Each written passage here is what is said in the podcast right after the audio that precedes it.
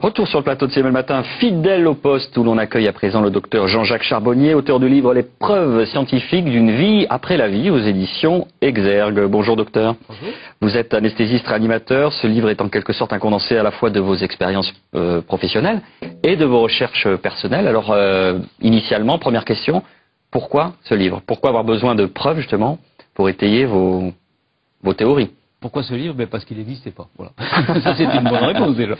Les preuves scientifiques sont là. On a maintenant des preuves scientifiques médicales. La médecine est une science.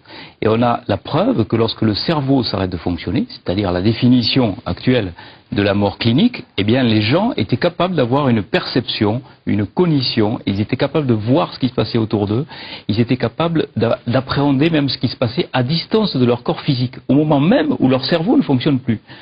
Donc, à moins d'être complètement bouché, hein, eh bien, on a là la preuve que l'après-vie existe, qu'il existe une forme de vie et de conscience après la mort. Donc, c'est tout à fait révolutionnaire.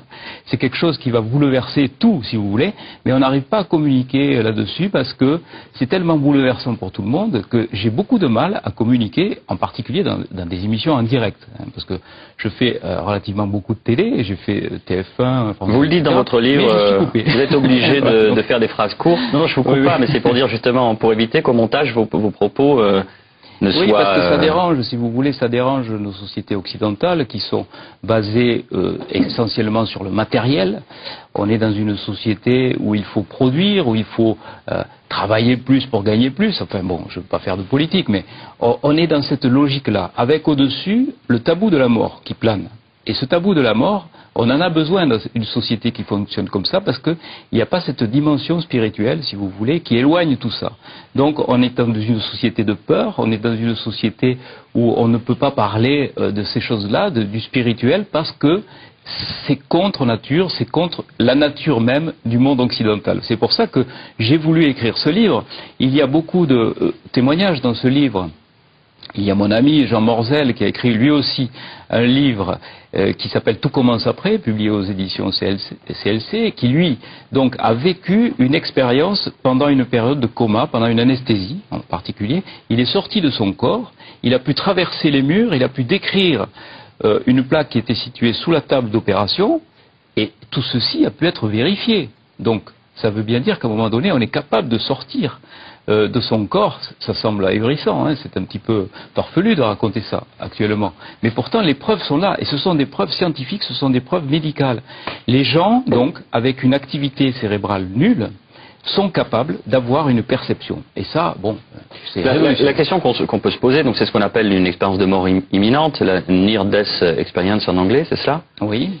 La question qu'on peut se poser, c'est dans les témoignages, ils sont relativement concordants. Alors, est-ce que c'est parce qu'il y a ce socle commun de culture qui dit ben euh, même si on a perdu de la spiritualité, on baigne quand même en France dans la, culture judéo-chrétienne. Donc, ce qu'on appelle ce tunnel, cette lumière blanche, tout ça, on peut l'expliquer aussi par ce socle commun. Je me fais euh, l'avocat des, rationalistes, justement. Pour, oui, mais euh, vous avez tout à fait raison.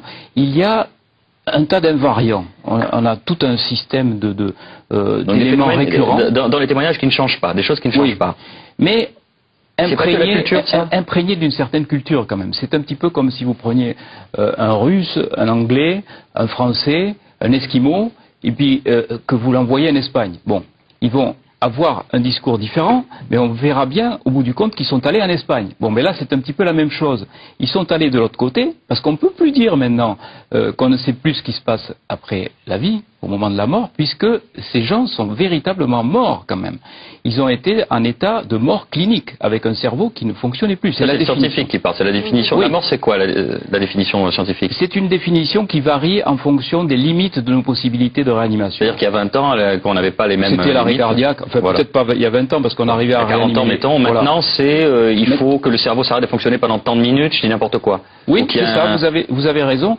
Il faut euh, pour déclarer quelqu'un décédé en réanimation, par exemple, hein, c'est-à-dire pour le débrancher d'un respirateur ou pour pouvoir lui prélever ses organes, il faut qu'il y ait au moins deux électroencéphalogrammes plats à 4 heures d'intervalle pendant 20 minutes, en dehors des conditions de narcose, c'est-à-dire de produits qu'on a euh, injectés au patient pour le faire dormir, ou en dehors des conditions euh, d'hypothermie. Bon, là, ça correspond aux limites actuelles de nos possibilités Donc, partant de, là, les témoignages que vous avez d'expérience de, de, mort imminente sont dans, dans, enfin, dans, ce cadre, c'est-à-dire qu'ils étaient déclarés cliniquement morts, les personnes. Non, ils n'étaient pas, euh, si vous voulez, dans cet état-là de prélèvement d'organes. Ils étaient dans un état où le cerveau ne fonctionnait plus, donc ils étaient dans un état de mort clinique. D'accord. Et rien ne dit qu'un jour, on arrivera à réanimer vraisemblablement, on arrivera à les réanimer, ces cerveaux qui sont dans ces états-là. Euh, un jour, dans dix ans... Mais on n'a pas d'explication du fait que le cerveau est censé être arrêté, et pourtant, ils ont cette expérience-là, il la décrit au retour. parce que si vous voulez, euh, les matérialistes, ils disent quoi?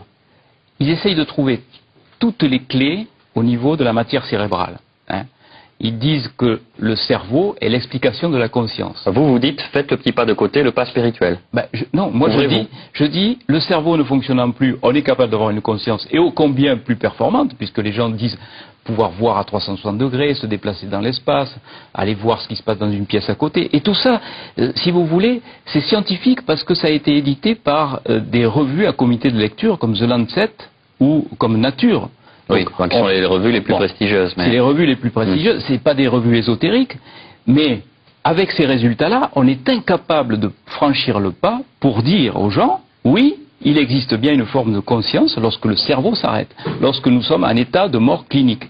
Et euh, c'est quand même surprenant qu'on n'arrive pas à passer ce message-là. Pourquoi dans les, dans les cas que vous évoquez, euh, la mort clinique, la ça, elle a eu quelle durée? Ça a duré combien de temps? Pendant combien de temps est-ce que le patient a été Alors, il y a des états comateux qui ont duré des mois. Et vous avez des gens qui ont eu des expériences. Il y a eu le cas, par exemple, de cette euh, femme qui a été opérée du cerveau. On a interrompu sa circulation euh, cérébrale on l'a opéré d'un anévrisme cérébral. On, a, fait baisser sa température corporelle très très bas. Son cerveau à 15 degrés 5. Et euh, plus d'activité électrique au niveau du cerveau, mesurable par le potentiel évoqué auditif ou l'électroencéphalogramme, plus aucune activité, plus aucune façon d'avoir une conscience, et pourtant, à son réveil, cette patiente décrit toute l'intervention, les instruments qui ont été utilisés, euh, que les chirurgiens ont, mis dans son cerveau, la conversation qui a eu lieu entre le chirurgien et le cardiologue qui avait voulu assister à l'intervention. Alors, elle a entendu avec autre chose que ses oreilles, elle a vu avec autre chose que ses yeux, elle a eu une conscience avec autre chose que son cerveau. C'est peut-être ça la démarche la plus difficile à accepter. Vous êtes en train de Parce que les entre les lignes, ça veut dire une, forme de télépathie, une forme de communication euh, sensorielle différente. Euh. Il suffit d'accepter ce principe qui est mm. euh, évident maintenant qu'on a tous ces éléments-là, que la conscience n'est pas le fruit du cerveau, que la conscience n'est pas sécrétée par le cerveau comme le foie sécrète la bile, tout simplement. Et le, jour... le siège de la conscience? Je pense qu'elle est à l'extérieur. Et on arrivera à le prouver le jour, mais ça arrivera un jour. Je suis persuadé, euh, si l'humanité est assez sage pour vivre autant de temps encore, mais d'ici quelques siècles, probablement. Si on, ne fait pas, tous péter avec une bombe, oui, voilà. on arrivera à greffer. on arrivera à greffer des cerveaux, ça arrivera un jour. Et on aura la surprise de voir que l'individu qui a un cerveau greffé n'est pas un individu nouveau.